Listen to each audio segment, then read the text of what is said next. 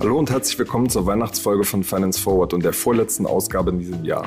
Ich heiße Kaspar Schlenk und habe für den heutigen Podcast mit einem Szene-Veteran gesprochen. Peter Großkopf hat erst die Solaris Bank als Technikchef mitgegründet. Er wechselte dann zur Börse Stuttgart, um dort eine Kryptobörse aufzubauen und ist jetzt seit einigen Monaten wieder unter die Gründer gegangen.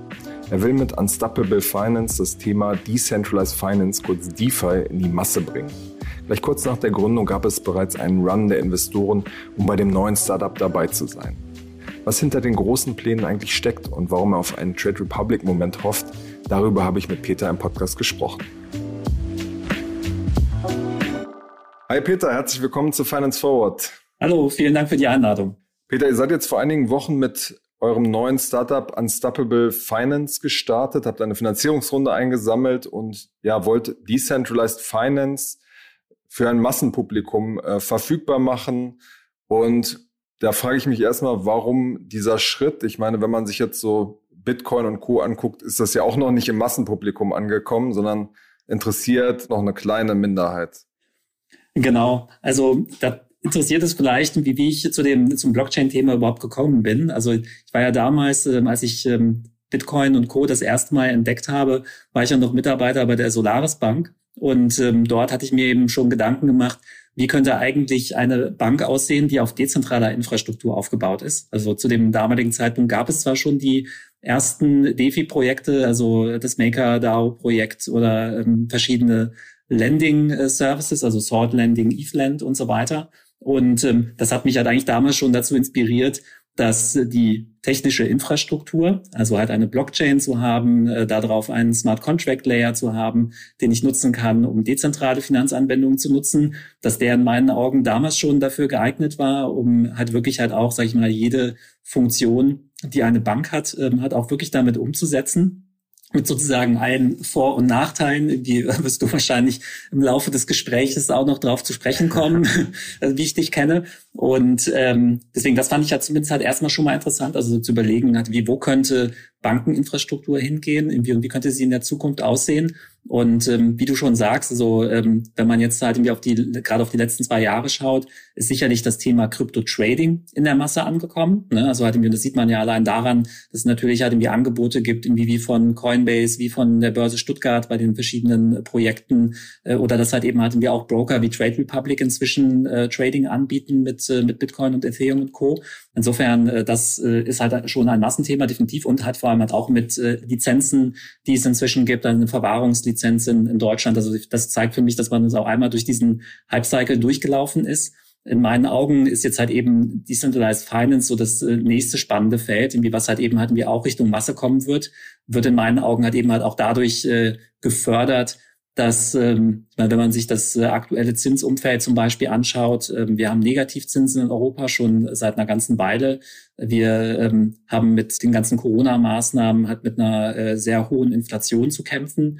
Und ähm, wenn ich mir jetzt anschaue, dass ich im, im Decentralized Finance-Bereich äh, staken kann, dass ich ähm, mit Lending ähm, halt irgendwie relativ stabile Zinssätze verdienen kann, dann zeigt mir das, dass ähm, eigentlich hat irgendwie so das Produktangebot, was es dort gibt, inzwischen äh, eigentlich für auch den Allerweltsnutzer attraktiv ist. Die Nutzungszahlen, also halt irgendwie Ethereum-Adressen zum Beispiel, die mit Decentralized Finance in Verbindung stehen, ähm, sind halt noch relativ gering, also halt irgendwie so etwas über einer Million. Insofern äh, haben wir da eins und eins zusammengezählt. Produkt ist interessant, hat natürlich halt irgendwie auch eine ganze Menge technische äh, Besonderheiten irgendwie und äh, das sozusagen Web 3 und Decentralized Finance äh, auch eine Menge Potenzial jenseits äh, des Finanzbereichs hat. Und äh, wir sind Technologieleute, Unternehmer und dann haben wir gedacht, komm, dann machen wir es mal nochmal. Du hast schon recht, dass es jetzt bei, bei Trade Republic und Co. Ähm, kann man jetzt auch äh, Bitcoin, Ethereum und so weiter kaufen. Nichtsdestotrotz am Gesamtmarkt gemessen ist dieser Anteil an Menschen, die jetzt tatsächlich Bitcoin handeln, ja immer noch relativ gering. Genau, das ist richtig. Aber ähm, wie bei jedem Trend muss ich natürlich dann halt eine Masse erstmal aufbauen.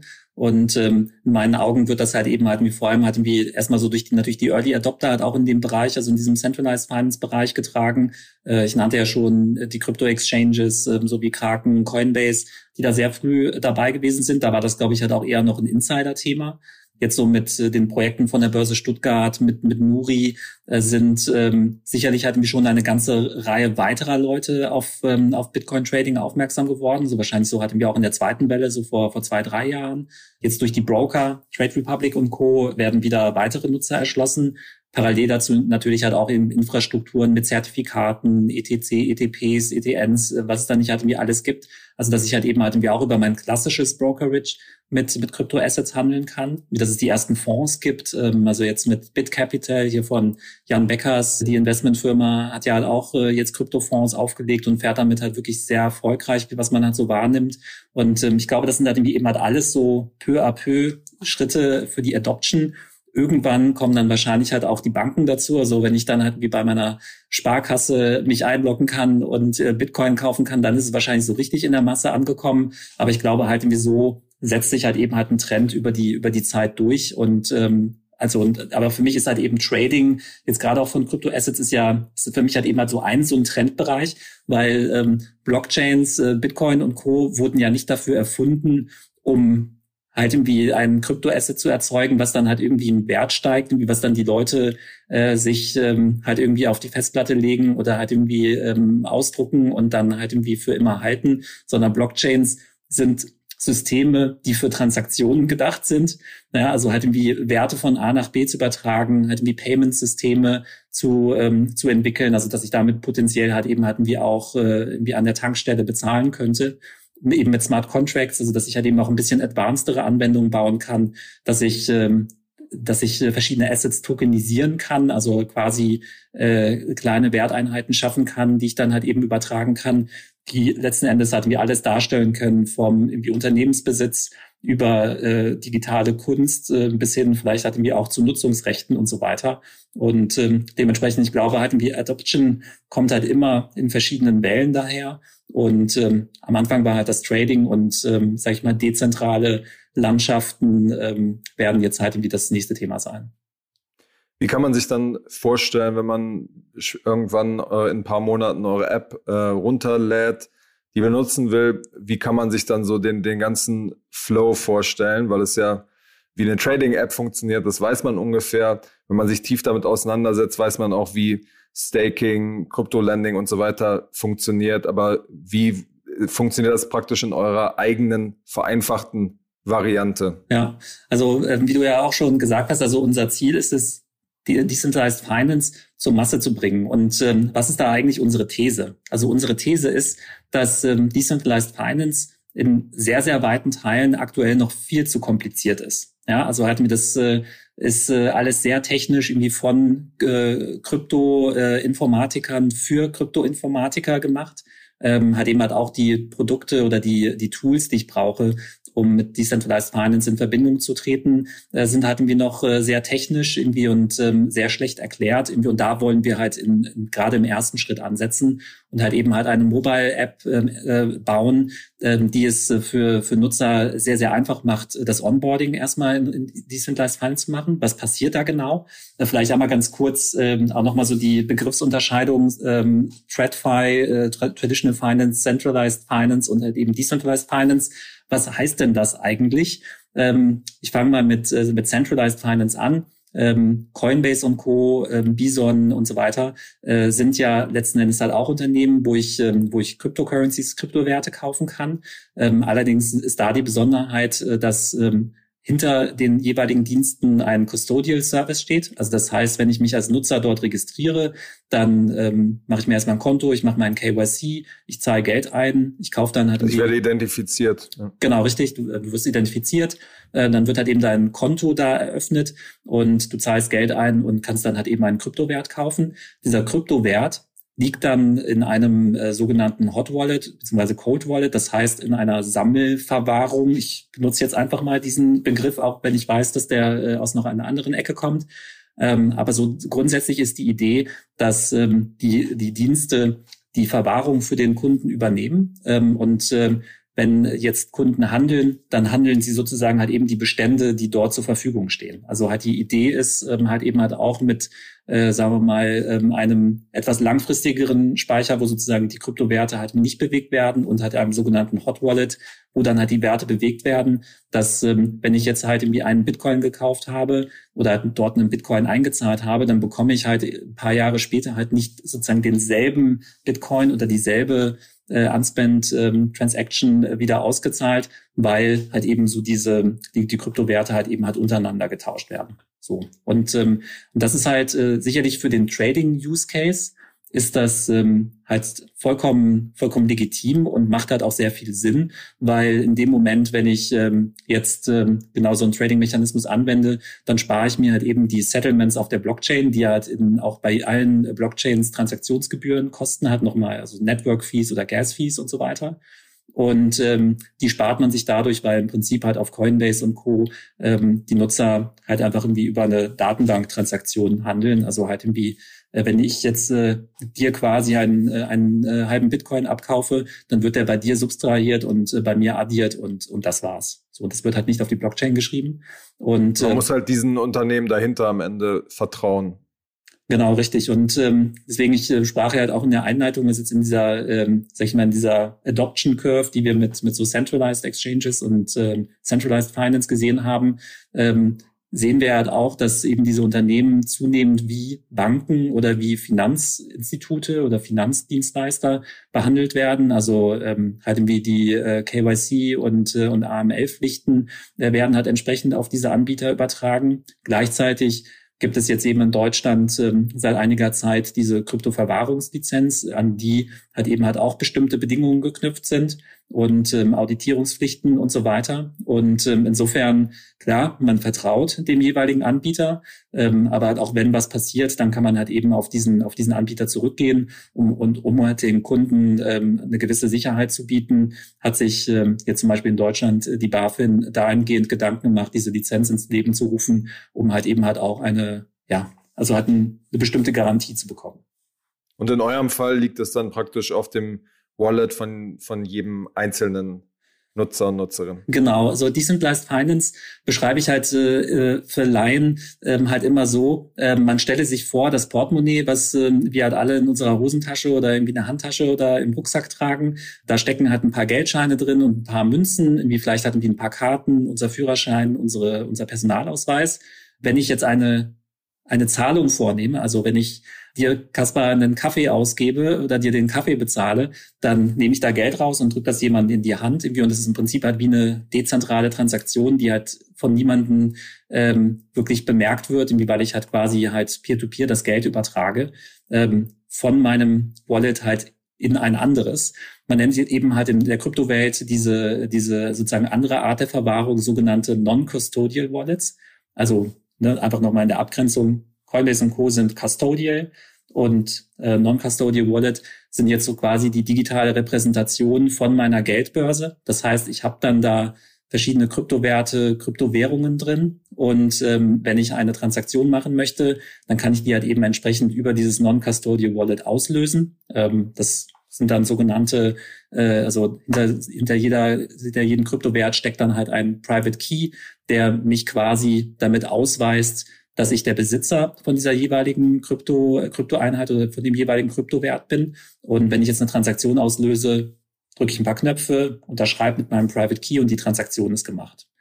Soweit hat erstmal die Erklärung, was ist das Problem in der Praxis? In der Praxis, wie schon äh, eingangs gesagt, äh, die Tools, die dort zur Verfügung stehen, werden halt schon besser aber sind halt nach wie vor noch wahnsinnig kompliziert. Also halt irgendwie, man wird halt irgendwie an jeder Ecke ähm, halt mit ähm, technischer Sprache ähm, im Prinzip halt irgendwie halt auch äh, äh, konfrontiert. Ähm, ich glaube, wir leben halt auch in einer Welt, wo wahrscheinlich äh, viele von, äh, auch, äh, auch viele Zuhörer unter Umständen äh, noch nicht flächendeckend ein Passwort-Safe benutzen, halt irgendwie, um ihre Passwörter überhaupt irgendwie vernünftig zu verwahren.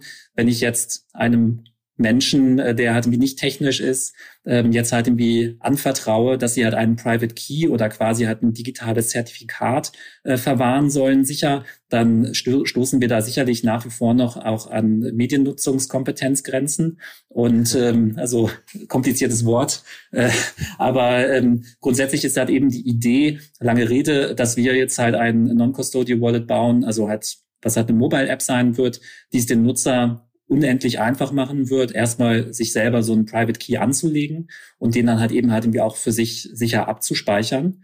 Und ähm, quasi in der Stufe darüber bieten wir dann halt eben verschiedene Integrationen mit äh, Decentralized Finance Services, also zum Beispiel für Trading, also halt eben Token Swaps äh, nennt man das dann halt im, im Decentralized Finance äh, Jargon. Aber dann halt eben halt auch, ähm, dass man Zinsen verdienen kann, dass man staken kann, dass man ähm, NFTs kaufen kann und darstellen kann. Und das ist so die, die Idee in dem, im ersten Schritt, einfach wirklich das heißt, den Nutzer möglichst einfach zu machen.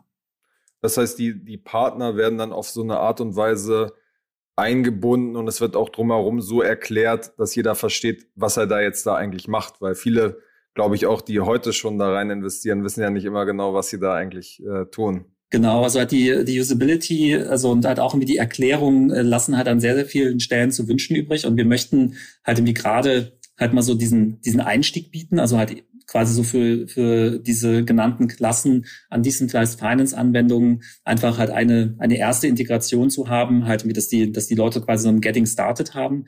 Grundsätzlich ist natürlich von Decentralized Finance die Idee, dass äh, alle Anwendungen permissionless sind. Ja, also das heißt, ähm, jeder kann quasi alles benutzen. Also weil diese, weil diese Smart Contracts, äh, zum Beispiel jetzt bei der Ethereum oder Solana Blockchain sind quasi Open Source. Also ähm, jeder kann sie einsehen, jeder kann mit ihnen integrieren.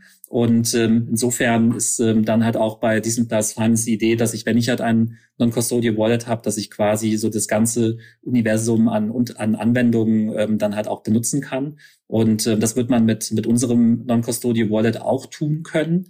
Allerdings wollen wir es halt eben halt so gerade so für diesen für diesen Start, ähm, wenn die wenn die Leute vielleicht noch nicht wissen, was ist jetzt eigentlich ein Token Swap, ähm, wo soll ich jetzt hingehen, welche welcher Dienst oder welche welches Angebot ist halt überhaupt vertrauenswürdig.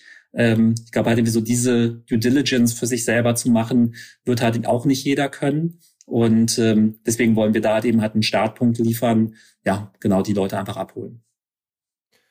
Wie geht ja mit dieser Frage um, was, was für eine Verantwortung als Firma haben wir da eigentlich? Weil ihr sozusagen auf dem Papier sagt ihr dann wahrscheinlich, das ist sozusagen dein Wallet, deine Verantwortung am Ende auch.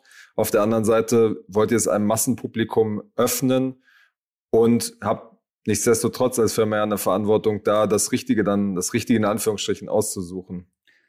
Ja, ganz genau. Also ich meine, man kann natürlich den, den Kunden halt nicht bis äh, ins äh, sag ich mal, letzte Mühe vor sich selber schützen. Also das kann man in der traditionellen Welt auch nicht. Also wenn er mit seinem Portemonnaie irgendwo eine dunkle Gasse läuft irgendwie und irgendwas macht, ähm, wird es halt sehr schwer, das, äh, also ihn davon abzuhalten.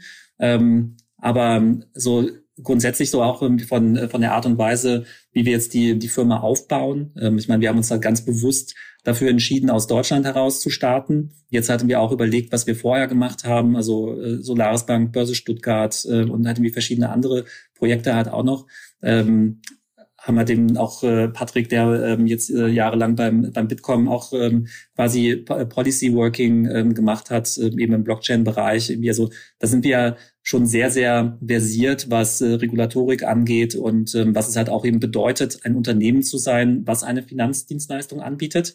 Ähm, jetzt hast du schon richtig festgestellt, also Unstoppable Finance stellt grundsätzlich jetzt erstmal keine Finanzanwendung oder keine Finanzdienstleistung äh, zur Verfügung, weil äh, wir letzten Endes halt ein, ein Wallet äh, bauen. Also wir sind halt ein quasi, wir, wir bauen ein technisches Tool, was die Leute benutzen. Ähm, und ähm, insofern, äh, das ist halt aktuell noch keine Dienstleistung, die, die reguliert wird.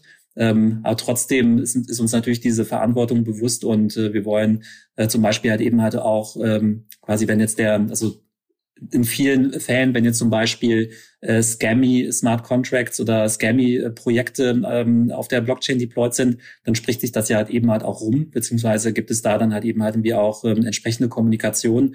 Und ähm, wir wollen halt eigentlich, ähm, auch wenn das halt von uns aktuell noch nicht erwartet wird, äh, wollen wir halt eben so viele Möglichkeiten einbauen, um halt eben den Kunden vor sich selber zu schützen. Ja, also halt, wenn irgendwie klar ist, dass ähm, halt irgendwie eine bestimmte Smart Contract Adresse dafür bekannt ist, dass da gerade irgendwie ein Exploit gab oder dass das halt irgendwie ähm, irgendwelche, ähm, sage ich mal, fragwürdigen Angebote sind, ähm, die möglicherweise äh, möglicherweise Scam belastet sein könnten, dass wir dann halt eben hatten wir auch, wenn der Nutzer die Transaktion macht, dann halt eben halt eine entsprechende Warnung geben können, hey, ähm, uns ist bewusst, dass dieses und jenes, willst du das wirklich tun? Ähm, ich meine, die Grundidee halt eben, ich habe schon gesagt, ähm, Decentralized Finance ist permissionless. Das heißt also eigentlich, jeder soll das tun können, was er will. Ähm, aber trotzdem halt eben den, den Nutzer so ein bisschen vor sich selbst zu schützen, halten wir halt auf jeden Fall für eine sehr gute Idee. Und da gibt's halt eben halt auch, äh, sagen wir mal, zahlreiche, zahlreiche Themen, ähm, die ich jetzt auch so in der, in der Vergangenheit irgendwie gelernt habe, halt eben, äh, während ich halt in regulierten Unternehmen gearbeitet habe. Also wir versuchen uns da halt eben halt wir auch äh, so eine Art ähm, Best Practice halt wie für uns selber halt auch aufzubauen, weil ähm, wir wollen natürlich vertrauenswürdig sein und das schafft man natürlich halt eben halt auch durch organisatorische Maßnahmen und äh, ich glaube, da äh, werden wir ein Unternehmen bauen, was es halt so in der Form noch nicht gegeben hat. Glaubst du denn, dass die, die BaFin da ihre Einschätzung auch ein bisschen anpassen wird und sagen wird, hey, auch wenn das, wenn das praktisch äh, auf den Wallets der, der einzelnen Leuten liegt, habt, habt ihr trotzdem aus unserer Sicht äh, eine, eine Verantwortung, die wir regulieren wollen und die wir überprüfen wollen? Ähm, also ich meine, ich, ich versuche mich halt auch in, in Diskussionen, also, also ich, zum Beispiel war ich halt auch vor, vor ein paar Wochen im, im, BM, im BMF, also im Finanzministerium, äh, habe mit ein paar Leuten Schon gesprochen. Schon mit Lindner, oder? Äh, nee, das sind eh vor ein paar Wochen. Nee, nee. Okay. ähm, aber zumindest, ähm, ich, ich versuche ja äh, da halt eben halt auch mit, ähm, sag ich mal, den Gesetzgebern äh, beziehungsweise auch mit den, mit den verschiedenen Behörden halt eben halt auch ins Gespräch zu kommen und vor allem zu erklären, weil, ähm, also erstmal grundsätzlich, wenn ich, wenn der, der kleine ähm, Schneider, äh, der in äh, Süditalien halt wie aus Leder ein Portemonnaie fertigt, braucht auch keine Banklizenz. Ja, ich meine, das ist halt irgendwie jetzt vielleicht ein bisschen ähm, plakativ dargestellt, aber das ist irgendwo so ein bisschen die Situation, die wir gerade haben. Wenn es um Regulatorik geht, dann spricht man ja halt immer davon, wer hat welche Rolle. Ja, also halt zum Beispiel eine Bank verwahrt das Geld für einen Kunden, bietet verschiedene Produkte an, also betreibt dann eben halt auch Anlagevermittlung oder ähm, Vermittlung von verschiedenen Finanzdienstleistungen, ähm, vergibt Kredite, hat dadurch ein Balance Sheet und muss dann, ähm, daran sind halt wieder verschiedene Pflichten geknüpft.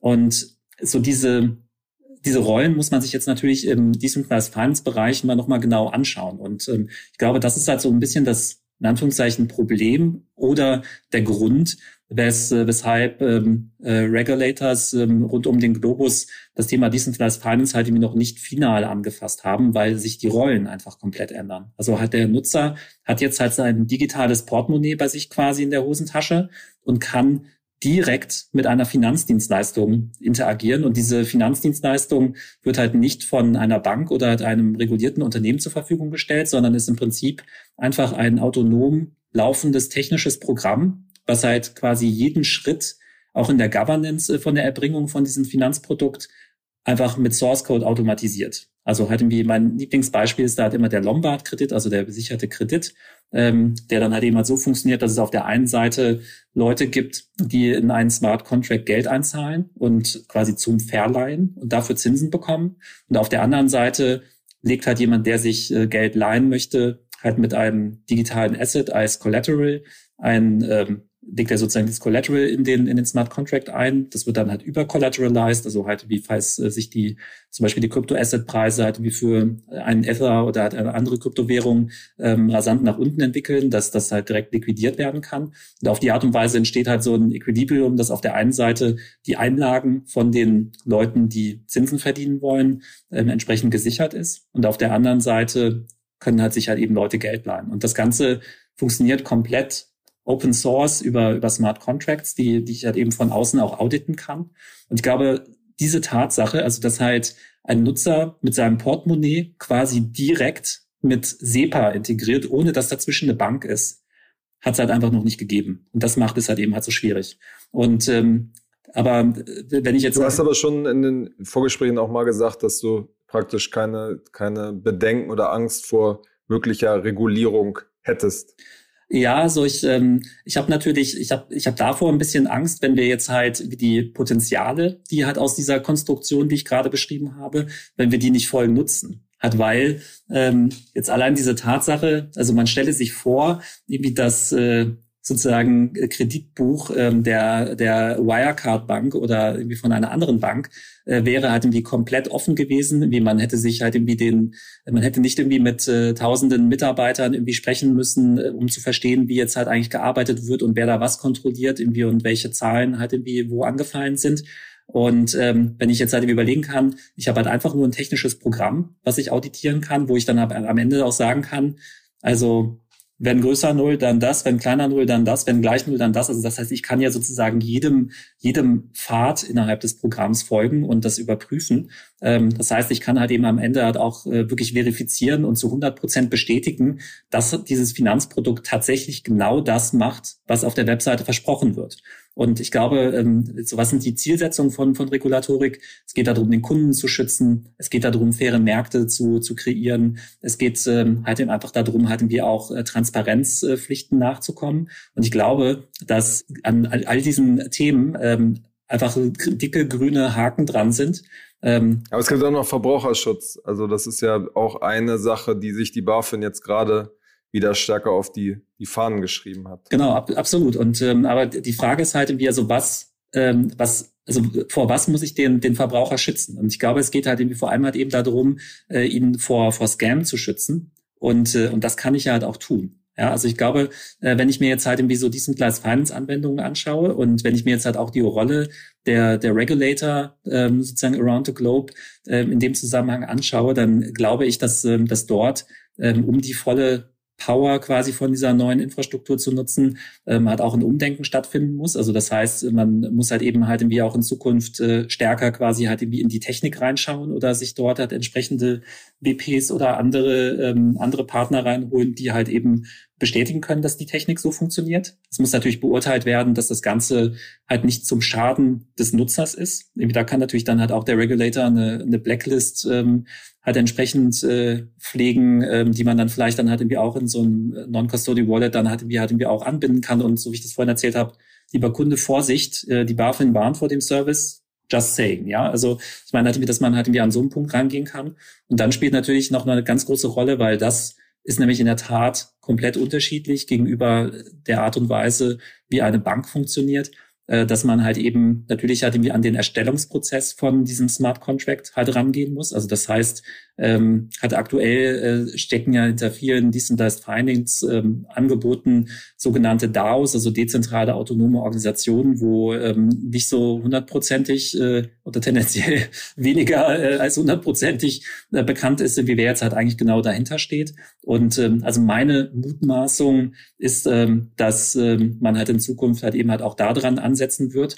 Und die Frage war ja, habe ich irgendwie Angst äh, vor, vor Regulatorik? Und ähm, ich persönlich bin da wahrscheinlich äh, relativ äh, relativ sonderbar ähm, im Vergleich zu anderen Leuten, weil ich denke mir halt immer, wenn man die Chance hat, ähm, halt auch Compliance-Prozesse und Regulatorik innerhalb eines Unternehmens und Auditierungspraxis innerhalb eines Unternehmens wirklich von der Pike an aufzusetzen, dann kann man das Ganze halt sehr, sehr schlank gestalten und, ähm, und so, dass es halt äh, einem halt wie auch äh, weniger in den Weg kommt. Und ich kann mir halt eben halt vorstellen, dass ähm, vielleicht äh, halt irgendwie an äh, Smart Contract Entwickler dann halt eben so das Thema natürlich irgendwie Security Auditing von, von Contracts äh, verpflichtend herangetragen wird, aber dass es dann halt eben halt auch Anforderungen daran gibt, wie sind jetzt die, die Private Keys ähm, gespeichert äh, oder wie werden die verwaltet, wer kann halt so einen Contract ändern, was sind da die Prozesse, aber das sind jetzt, glaube ich, halt alles keine, keine Dealbreaker für, für diesen Last Finance. Hm.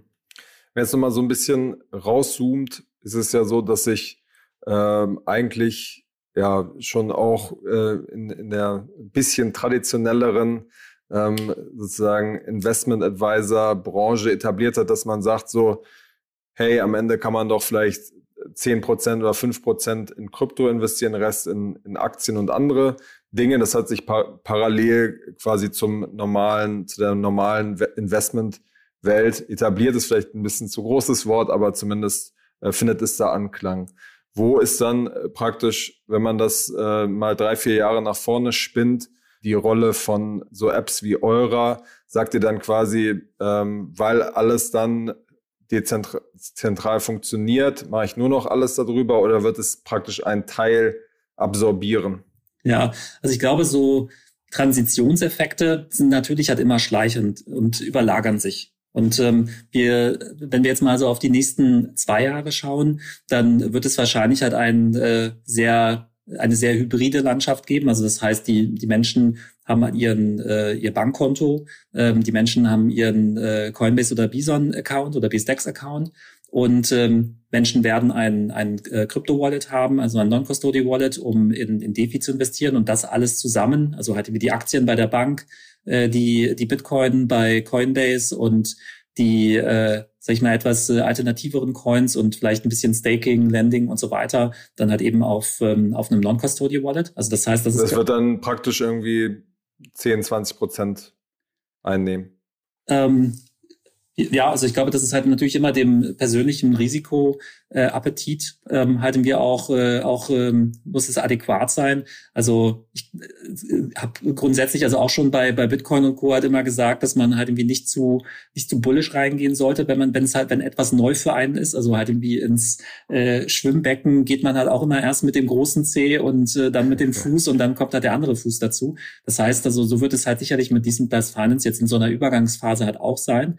Aber potenziell, also halt, wenn wir jetzt halt irgendwie jenseits der nächsten zwei Jahre uns das anschauen, also halt wenn und auch gerade die verschiedenen Subströmungen, die es gibt, es gibt halt eben, also ich meine, ähm, wenn ich jetzt halt irgendwie in Decentralized Finance mehr Zinsen verdienen kann als ähm, auf einem Bankkonto, dann wird das sich sicherlich halt auch irgendwann ähm, rumsprechen und zu einer zu einer nächsten Welle führen. Ähm, das äh, ist zumindest halt irgendwie eine Hypothese von mir. Ähm, dazu kommt halt noch, dass ähm, zum Beispiel, wenn man jetzt dezentrale Handelsplätze nimmt, ähm, da findet natürlich dieses Permissionless-Prinzip halt auch Anwendung. Also das heißt, ähm, jeder, der ein neues Asset kreiert hat, kann das quasi selber auf einem dezentralen Exchange listen und die Liquidität dafür zur Verfügung stellen. Das heißt, ähm, auf dezentralen Exchanges wird es halt immer mehr Assets geben und halt auch gerade die ganzen neuen äh, Projekte, die starten, ähm, die werden halt eben halt irgendwie zuerst auf dezentralen Exchanges zur Verfügung stehen und dann halt irgendwann in den Mainstream gehen. Das heißt also auch für Trading wird das Ganze interessanter. Ähm, Aber das ist ja kein Massenthema, das ist ja dann eher das Early Adopter Thema. Genau, aber ich meine, wir aber, ähm, also meine Assets kann ja, also Assets kann ja quasi alles sein. Also ich meine, es gibt ja auch schon die die ersten Banken, die Immobilien tokenisieren und ähm, dass man die dann halt eben halt wir auch ähm, als Collateral beim Lending hinterlegen kann und so weiter und so fort. Also die die Grenzen fangen ja an zu verschwimmen. Also halt wie so halt ein Asset äh, ist dann vielleicht in Zukunft halt auch ein, eine tokenisierte GmbH oder halt, ähm, ich meine, mit NFTs haben wir natürlich jetzt halt irgendwie schon schon virtuelle Kunst, irgendwie vielleicht ähm, ersetzt es dann halt irgendwann halt auch das Echtheitszertifikat vom äh, Picasso bei dir da im Hintergrund? Nein, Scherz. ähm, und äh, und ähm, hat in, und insofern also, dass äh, es entstehen halt einfach eben eben neue Möglichkeiten und ähm, und das habe ich ähm, auch über die letzten Jahre schon immer gesagt.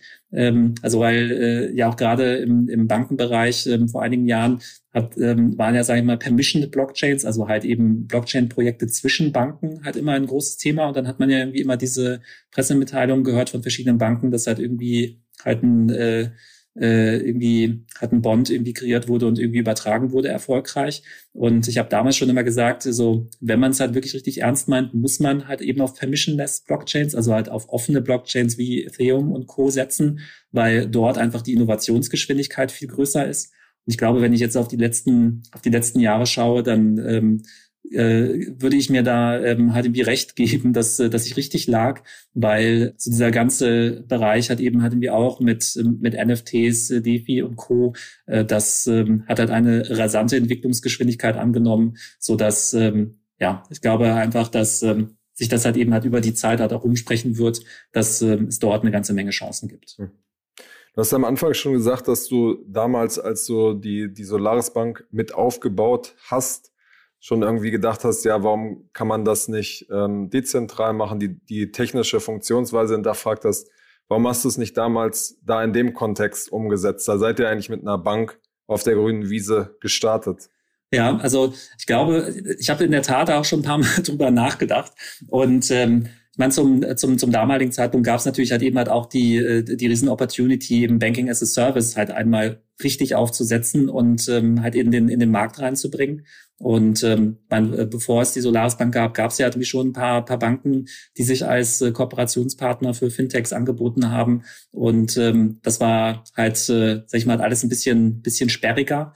Und ähm, insofern ähm, hat man natürlich die Opportunity gesehen und äh, das war dann halt auch immer der Schwerpunkt. Und ich meine, Solaris Bank hat es ja mit äh, der Solaris Digital Assets, also halt mit einem mit einem Kryptoverwahrer ähm, Angebot ähm, halt eben und äh, man darf ja auch nicht vergessen, dass die äh, die die Settlement Konten, die auch hinter ähm, Bison, Nuri und Co stehen, äh, dass das eben über über die Solaris Bank läuft. Also das heißt, man gehört schon zu den wenigen wirklich richtig äh, kryptofreundlichen Banken und ähm, ich glaube, das ist halt schon ein äh, sehr sehr äh, zukunftsweisendes Ergebnis gewesen, ähm, was man halt dort erreicht hat.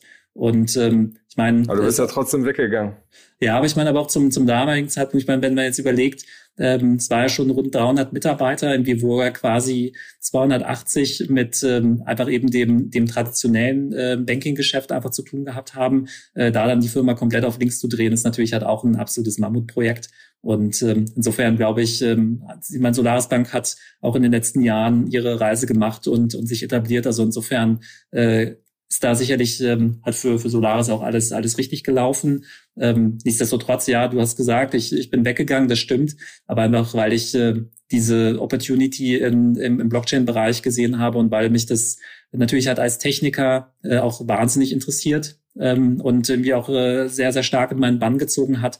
Und dementsprechend wollte ich das dann natürlich Fulltime machen. Und, und vielleicht hatten wir auch noch, äh, noch, noch als einen Punkt ähm, noch hinten angefügt, ähm, hat, weil das, ähm, das ist halt eben auch das, was mich wirklich ähm, auch jetzt langfristig, also auch mit Unstoppable Finance, ähm, hatte mich sehr stark motiviert. Ich habe halt ähm, 2007 meine meine Masterarbeit über Social Network Portability geschrieben. Also halt wie das, was, worum ging's da? Das waren so diese ersten äh, Entwicklungen halt irgendwie im Bereich halt auch so Open ID, also dass ich halt irgendwie halt einen äh, quasi halt ein Login habe, wo ich verschiedene Personas habe, wo ich im Prinzip mein Login wiederverwenden kann. OAuth und Co. sind halt damals entstanden und verschiedene Datenexportformate. Und ähm, ich habe mir da halt in meiner Masterarbeit Gedanken darüber gemacht, wie kann man quasi so diese Identität, die ich im Internet habe. Und Identität im Internet zum damaligen Zeitpunkt ist halt eben halt vor allem meine Profile und meine Personas, die ich in verschiedenen Social Networks einnehme.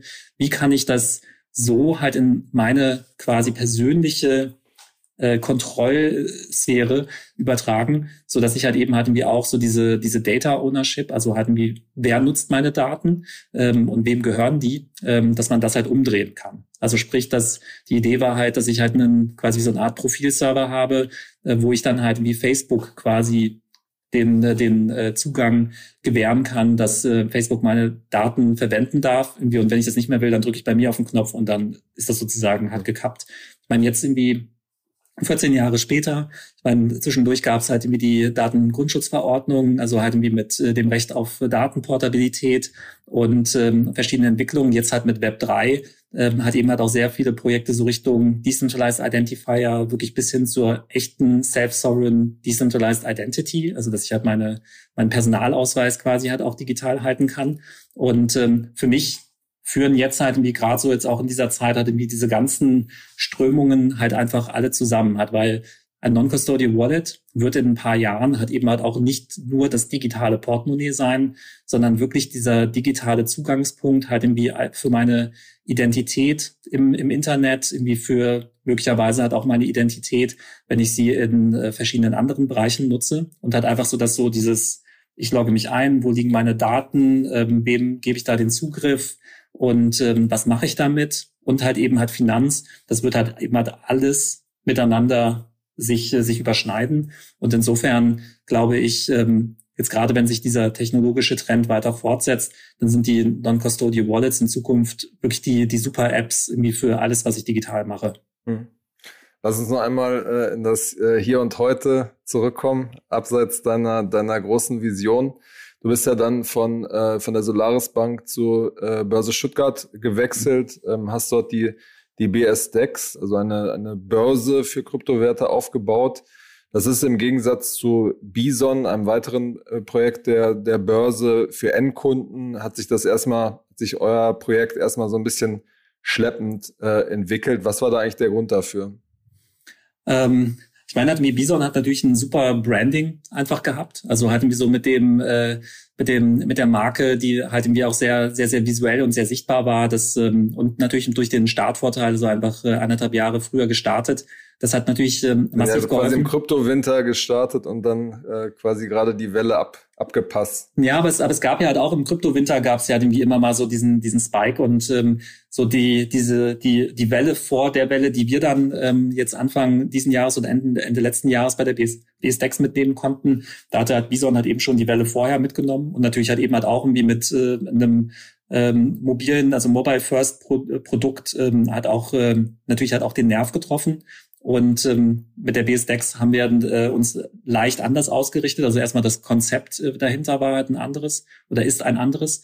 Ähm, also halt eben kein äh, so Request for Code äh, Quote Broker, also halt irgendwie, wo ähm, ich nach äh, einem Preis frage irgendwie und dann wird mir sozusagen halt Bitcoin-Preis geboten, ich sage ja und dann ist der Trade passiert. Also das heißt, das ist ja quasi bilaterales Trading gegen den Broker. Das macht halt, das macht der Bison. Und ähm, mit ähm, der BSDEX hat man halt wirklich halt einen Handelsplatz aufgebaut, äh, also wo multilateral gehandelt werden kann. Also das heißt, es werden halt eben halt auch äh, jetzt mal ganz platt gesagt, Order von einem User gegen hat einen anderen User ausgeführt, aber eben halt auch gegen äh, verschiedene Broker und Market Maker. Und, ähm, und das kommt natürlich halt einem, sag ich mal, professionelleren Exchange äh, dann halt näher. Dementsprechend gab es dann halt eben halt eine ganze Menge, sag ich mal, Profi-Features ähm, halt eher auf der BSDEX als erstes und dann halt auf dem Bison. Und ähm, das war dann halt eben so die Unterscheidung. Aber das heißt, ähm, da war der Aufbau einfach aufwendiger oder ähm, ja, also der, der, der Aufbau, der war aufwendiger. Ähm, ich meine, ich habe natürlich keinen Einblick in, in aktuelle Zahlen, aber so insgesamt halt wir bis zu der Zeit, wo ich, ähm, wo ich dort noch Geschäftsführer war, so halt bis Ende März, ähm, haben wir uns halt auch sehr, sehr gut entwickelt. Also halt wie eben halt haben wir auch ähm, eben so durch diesen letzten, letzten Hype, der, der entstanden ist. Also insofern, äh, glaube ich, sind da, sind da die Beteiligten halt auch sehr, sehr zufrieden mit dem, mit dem Projekt.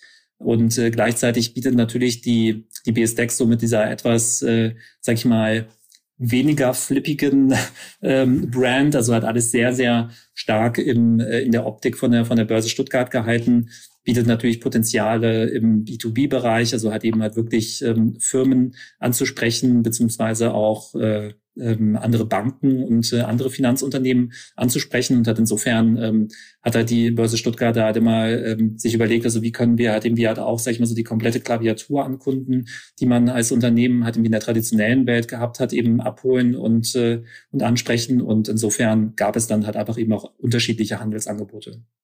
Ja, und, und vielleicht noch okay, einen, vielleicht noch einen letzten Punkt, ähm, hatte mir, damit man es auch so ein bisschen äh, versteht.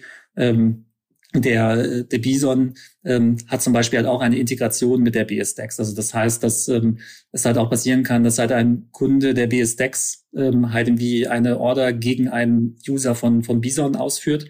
Also weil es halt eben multilaterales Trading ist. Hm. Ich verstehe schon, dass es da sozusagen auch Unterschiede gibt. Nichtsdestotrotz geht es ja am Ende bei Handelsplätzen, Börsen schon auch immer um das, um die Volumina.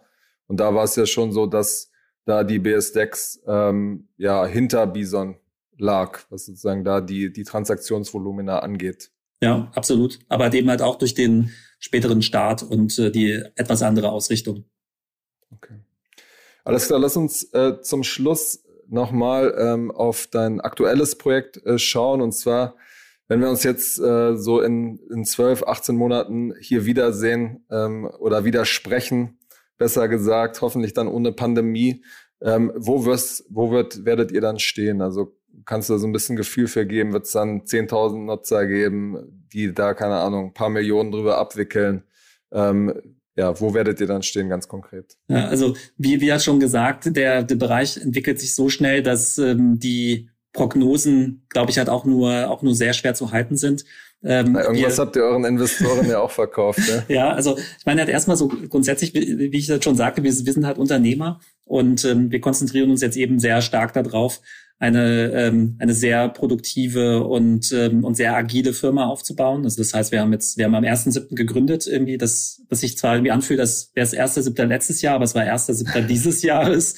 Wir sind durch die, durch die Funding-Runde durchgelaufen, ähm, haben jetzt halt unser Team fertig geheiert. Also wir sind jetzt halt zehn Leute, fünf kommen noch. Ähm, also das heißt, wir haben halt eben unseren, äh, quasi alles auch an, ähm, an Entwicklung, was wir für die, für das erste Launch-Produkt brauchen, haben wir, haben wir zusammen. Ähm, wir haben uns da auch eine ambitionierte Timeline gesetzt. Also wir wollen Anfang nächsten Jahres halt auch schon raus, also in Q1. Ähm, ist natürlich sehr sportlich, aber aktuell liegen wir da für uns auch absolut im Plan, was die, was die Entwicklung angeht. Und ähm, insofern erstmal nächstes was Jahr. Was ist der Plan? Ähm, also halt eben so, dass, das, also wie gesagt, in Q1 zu launchen. Das ist, äh, das ist der aktuelle Plan. Und, äh, und wir wissen, dass es halt super ambitioniert ist. Aber ähm, da hatten wir auch, äh, auch unsere Investoren gucken uns mit großen Augen an, sagen dann aber auch immer, ähm, ich glaube, halt irgendwie so zu so einem Zeitpunkt, also nach ein paar Monaten war noch keines unserer Investments so weit. Also insofern ähm, hoffen wir, dass es, dass es so bleibt. Und unser Ziel ist es jetzt halt eben, möglichst, möglichst früh mit einem sehr guten Produkt rauszukommen. Und ähm, wir haben einen fantastischen Designer im Team, äh, der dem am Anfang von, von Trade Republic auch, ähm, auch dort äh, die App designt hat. Und ähm, insofern jetzt so diesen Trade Republic Moment auf Decentralized Finance zu übertragen, also hatten wir, wo man jetzt äh, plötzlich äh, so, so wie das, so wie die Deutschen zu, zu Aktientradern geworden sind, irgendwie werden dann vielleicht durch uns dann die, äh, die Deutschen oder hat eben halt einen, auch eine globale Audience ähm, zu Decentralized Finance Nutzern. Ähm, und deswegen, wir wollen natürlich halt, wir werden jetzt auch die nächsten Trends und, und Wellen kommen, möglichst äh, früh dabei sein. Deswegen eben diese ambitionierte Timeline. Und ähm, genau, dann wird es halt darum gehen, in der ersten Jahreshälfte halt wirklich halt auch ähm, die Nutzungszahlen ähm, aufzu, ähm, aufzubauen. Und ähm, dann äh, werden wir werden wir uns überlegen, in welche Richtung wir das Produkt weiterentwickeln, aber halt eben sehr wahrscheinlich ähm, quasi, dass es so zum digitalen Begleiter wird, weil ich meine, wir haben jetzt nicht über die, also wir haben über ein paar Herausforderungen im Bereich Regulatorik gesprochen. Äh, ein Thema ist natürlich halt auch immer so das, ähm, das Thema Identifizierung und ähm, also KYC und ähm, die Identifizierung von von Nutzern ähm, für die für die Geldwäsche ähm, äh, für die für den für die Geldwäscheprävention und ähm, meine große Hoffnung ist, dass ähm, man halt eben halt wie mit den auch verschiedenen technischen Standards, die dort sind und den Möglichkeiten, es jetzt halt eben halt schaffen kann, eben digitale Identität und Finanz in so ein Non-Custodial Wallet so zusammenzubringen, dass es halt irgendwie halt auch ähm, für beide Seiten halt irgendwie äh, quasi zum Optimum führt. Also das heißt, ich kann natürlich in Zukunft halt auch eine Finanztransaktion mit dem Private Key von meinem Personalausweis unterschreiben irgendwie und dadurch äh, bekommt quasi halt wie jeder Interaktionspartner die Möglichkeit, zum Beispiel einen Zero-Knowledge-Proof, also halt quasi eine, äh, eine Kontrolle halt irgendwie auf die Identität zu machen, wo ich halt feststellen kann, ja, den Nutzer gibt es tatsächlich und der wurde nach, äh, nach gängigen Standards identifiziert. Und ähm, solche Möglichkeiten halt eben halt auch technisch in der Zukunft zu nutzen, wird, glaube ich, halt irgendwie zu halt irgendwie einem schönen Kompromiss auch führen. Also dass es halt auf der einen Seite ähm, private digitale Transaktionen geben kann, ähm, bei gleichzeitiger Transparenz und äh, Verifizierbarkeit. Und ähm, wird sich das wird das denn bei euch dann so umgesetzt, dass es so ein so ein klassisches Video-Ident gibt oder? Ähm, also hatten wir wir wollen wir wollen definitiv nicht unsere eigene Identität erfinden, sondern ähm, es gibt halt eben schon auch in, gerade in diesem Web 3 Bereich einige Projekte, die ähm, also einerseits, ähm, ich sage es mal so, von, von äh, Finanzdienstleistern bestätigte Identitäten als Token zum Beispiel in einem Wallet speichern. Also das ist so der eine Ansatz ähm, bis hin Fractal zu, zum Beispiel. Genau, Fractal zum Beispiel, ähm, bis hin halt eben natürlich zu den auch Projekten von der von der Bundesregierung, also halt eben so dieses Self-Sovereign Identity Projekt, also SSI abgekürzt, äh, oder halt auch auf der europäischen Ebene oder im europäischen Ausland gibt es dort halt eben halt Projekte, ähm, wo man dann halt eben halt auch, äh, ich sage es mal jetzt ganz äh, ganz platt, eine ähm, wirklich eine eine echte Identität quasi vom vom Staat ähm, erstellt hat, eben halt irgendwie auch digital abbilden kann. Und ähm, das finde ich halt eben das Spannende. Also wir wollen halt nach Möglichkeit nicht ähm, einen, äh, einen Video-Ident machen und das selber irgendwie durchführen, sondern halt eben halt über, über Integrationen, aber halt eben so ein Wallet, was dafür da ist, um Private Keys zu speichern, ist halt eben halt prädestiniert, um halt auch solche digitalen Zertifikate zu speichern, wie auf, ähm, auf einem äh, Personalausweis drauf ist. Alles klar, große Pläne auf jeden Fall. Ähm, und wir sind gespannt und werden euch auf jeden Fall ähm, eng beobachten. Und vielen Dank, Peter, für deine Zeit und bis zum nächsten Mal bei Finance Forward. Vielen Dank, bis bald.